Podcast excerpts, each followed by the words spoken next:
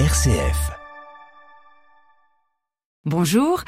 En ce 14 décembre, nous fêtons les Odile, prénom alsacien qui signifie lumière de Dieu. Saint Odile est le premier enfant du duc d'Alsace au 7e siècle. Ce dernier ne rêvait que d'un fils, et le voilà père d'une fille toute chétive et aveugle. Il décida alors de la faire tuer.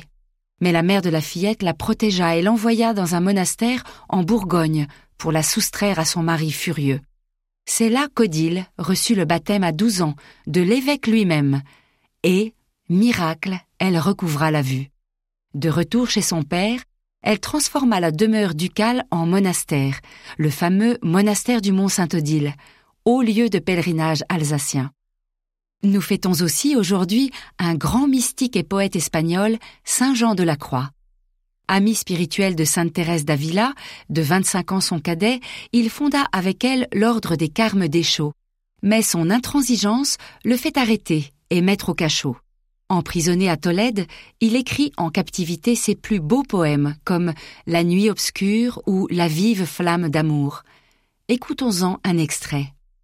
Ô vive flamme d'amour, qui blesse tendrement mon âme en son intimité profonde. Ô suave blessure, ô délicat toucher, éternel gageur, que toute dette paie, tu as tué la mort, en vie tu l'as changée.